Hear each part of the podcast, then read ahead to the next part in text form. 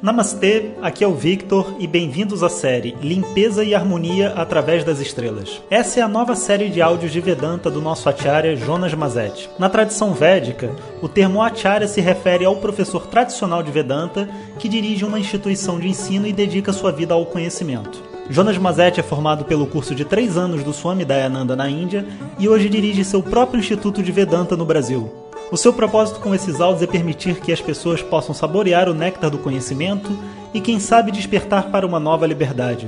Hoje o tema é a história de Bali e Vamana, Punarvasu.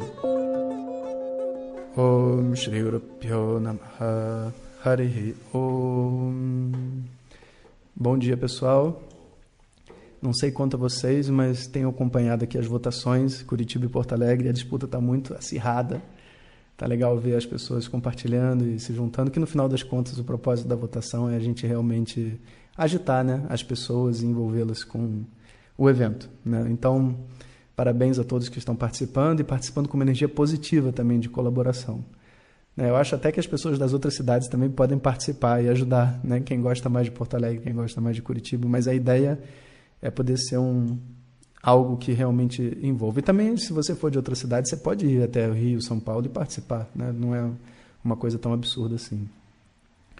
Bom, então vamos continuar aí ver o que, que acontece. E hoje a gente vai pensar um pouquinho mais sobre Punarvasu e conhecer uma história. Então,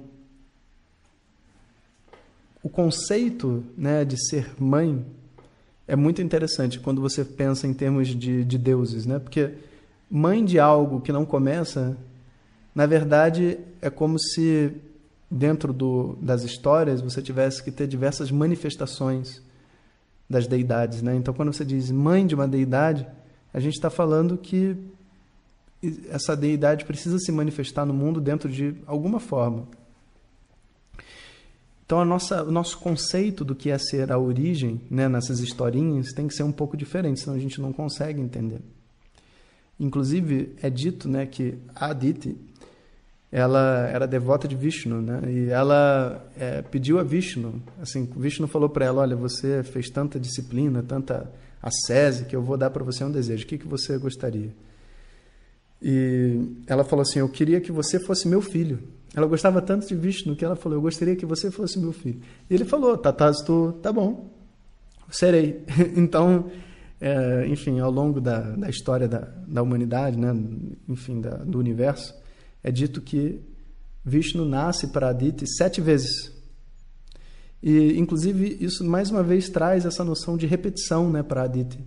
Em Aditi as coisas são repetidas, repetidas. Uma das, das dos nascimentos de Vishnu para Aditi foi Aditi como sendo Devaki, a mãe de Krishna, né? E, e Krishna nascendo então, né? Krishna é Vishnu nascendo de Aditi. Inclusive, é, Krishna conta isso para Devaki, para a mãe dele, para ela saber que ela é Aditi, né? Afinal de contas, é, enfim, as histórias todas se misturam. Bom, e tem uma história particularmente interessante que é a história de Bali. Então, Bali era um cara muito poderoso, muito arrogante, muito, é, sabe, dominador. E ele foi, aos poucos, comprando as pessoas, as situações, os comércios, e foi dominando o mundo de uma determinada maneira que tudo que existia pertencia a ele. E quando tudo que existe pertence a ele, as pessoas também pertencem a ele, porque para a pessoa comer, a pessoa vai ter que usar o rio dele, vai ter que comer a comida dele. Né? Quase como se tivesse que receber a luz do sol dele. Imagina se ele tivesse comprado o sol. Né?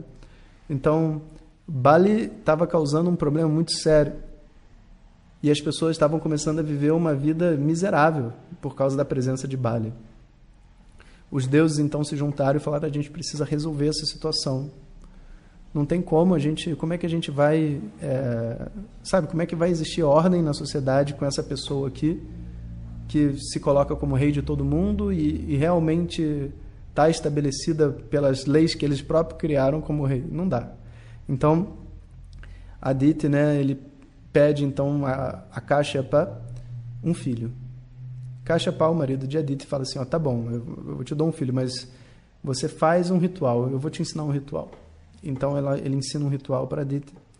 E Aditi então faz as orações e o próprio Vishnu aparece no ritual e diz: Olha, eu vou nascer como um filho seu. E, e esse filho então vai resolver esse problema. Então Vishnu nasce de Aditi na forma de Vamana.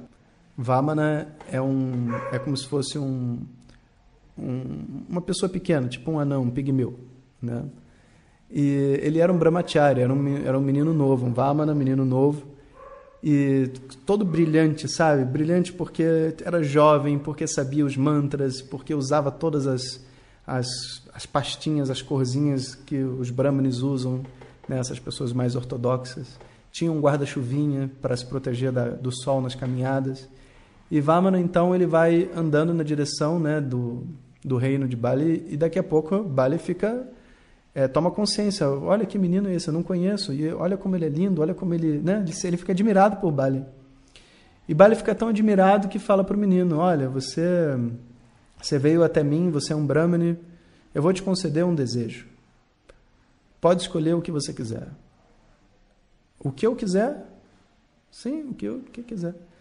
Nesse momento, né, diz que o planeta Vênus, Shukra, ele vem para Bali e fala, Bali, o que, que você está fazendo? Você nunca deve dar um cheque em branco para ninguém. Não faça isso. Aí o Bali falou: fica calado aí. Olha só. O que, que, esse, que, que ele vai poder pedir? É um, é um anão aqui, um menino, sabe? Deixa ele pedir o que ele quer. Não fala isso. E, enfim, desconsiderou seu guru. Bali então deu o cheque em branco para Vamana. E Vamana fala assim: Olha, eu só quero uma coisa, se você puder me dar. Vale até rir assim, o que, que você quer? Eu quero um tamanho de terra de exatamente três passos, como se fossem três passos quadrados. Eu vou andar três passos para lá, três passos para a direita, e essa área onde eu consigo dar três passos, eu, eu, eu quero que você me dê esse tanto de terra para mim. E Bali fala: Olha só isso que você quer. Shukra fala: Não aceita, não faça isso. Mas Bali aceita. E aí, o, de repente, né, o, o, o pigmeu Vamana, ele começa a crescer, crescer, crescer, crescer, crescer de tamanho, vai crescendo, vai crescendo, vai crescendo, vai crescendo. E ele cresce tanto que o primeiro passo que ele dá já cobre toda a terra.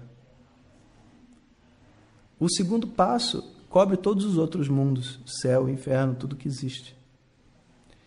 E o terceiro passo, então, ele não tinha onde dar. E ele fala: Bale, olha, você me deu três passos, eu já dei dois e já cobri tudo que você tinha.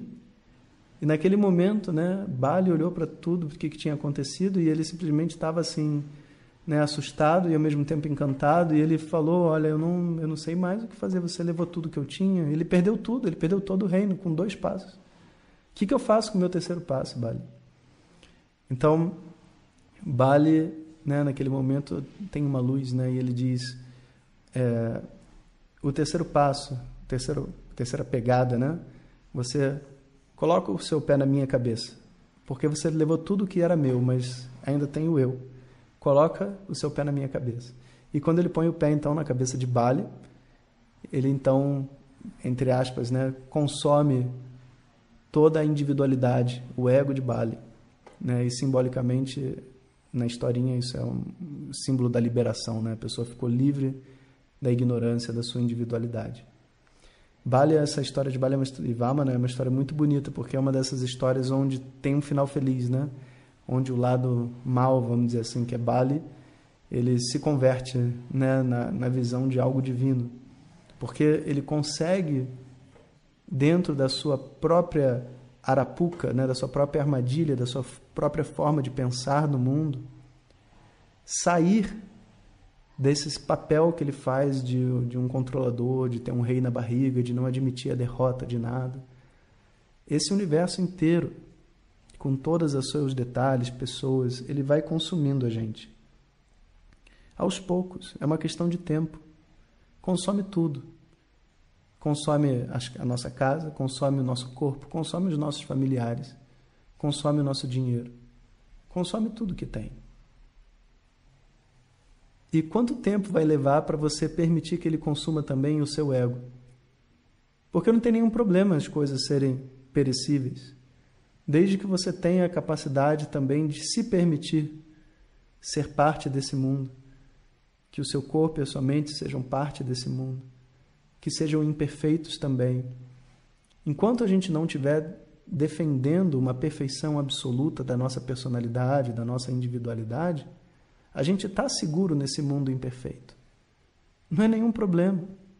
Eu posso dar aula de Vedanta para quem eu quiser, desde que as pessoas não achem que eu sou uma pessoa perfeita que desceu do céu.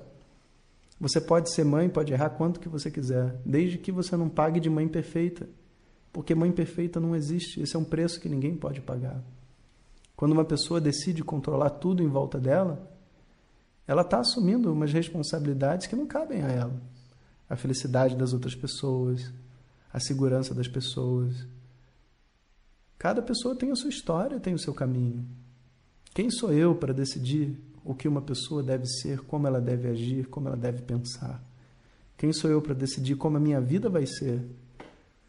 O máximo que eu faço é escolher a direção e colocar o meu esforço. Quem decide o que vai acontecer na nossa vida é Deus. Isso é uma realidade. Isso não tem nada a ver com religião, inclusive. Tem a ver só com um certo nível de discernimento. Existe uma ordem. Esse universo está dentro de uma ordem. E ninguém pode realmente decidir o que vai acontecer.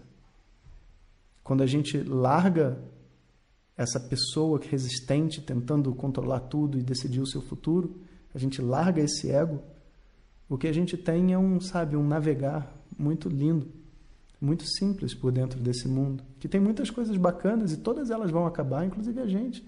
Então existe, sabe, uma possibilidade de relaxamento real e profundo. Então, é possível viver dentro desse mundo com todos os seus problemas, sem ser sobrecarregado por ele, sem se ver perdido, sem se ver em depressão, sem se ver triste. É possível. Desde que a gente tenha a capacidade de largar esse personagem que a gente carrega essa necessidade de controlar tudo à nossa volta e começar a saber observar, a estar presente, estar consciente do que está acontecendo. Essa é uma transformação que muitas pessoas já passaram, não só através de Vedanta, através de diversos meios, diversos grupos aí, vamos dizer, espirituais que conseguem mostrar para as pessoas a importância de estar no momento presente. Como fazer para largar toda essa preocupação com o passado e futuro. Né? Isso talvez seja o maior ensinamento de Punarvasu. A gente está repetindo de novo, de novo, está repetindo de novo, de novo, está repetindo de novo, de novo, mas com um propósito. Né? Um propósito de conseguir enxergar que existe algo que está além desse mundo de formas e nomes. Enquanto a gente não encontra o que está além, a repetição é inevitável. Você sai de um relacionamento, entra num relacionamento igual. Você sai de um emprego, entra em outro emprego com outro chefe abusivo. Qual que é a sua parte dentro dessa história? É aí que tem que estar o foco da sua mente. E quando você resolve a sua parte, o que é uma repetição, aparentemente uma repetição, deixa de ser para você. Deixa de ser um problema. Você passa a estar vivendo simplesmente a sua vida e o mundo da forma como ele é. Então, aqui a gente encerra Punarvasu e amanhã a gente começa Puxa, nossa próxima estrela. Então, é isso aí, pessoal. Até amanhã. Om Shanti Shanti Shanti Harihi Om Shri Guru Pyo Namaha Harihi Om Compartilhe com seus melhores amigos. E se você quiser receber nossas mensagens diretamente no seu WhatsApp, clique agora no link que vem junto com o áudio. Para outras informações, www.vedanta.com.br. Até o próximo áudio. Om Tat Sat.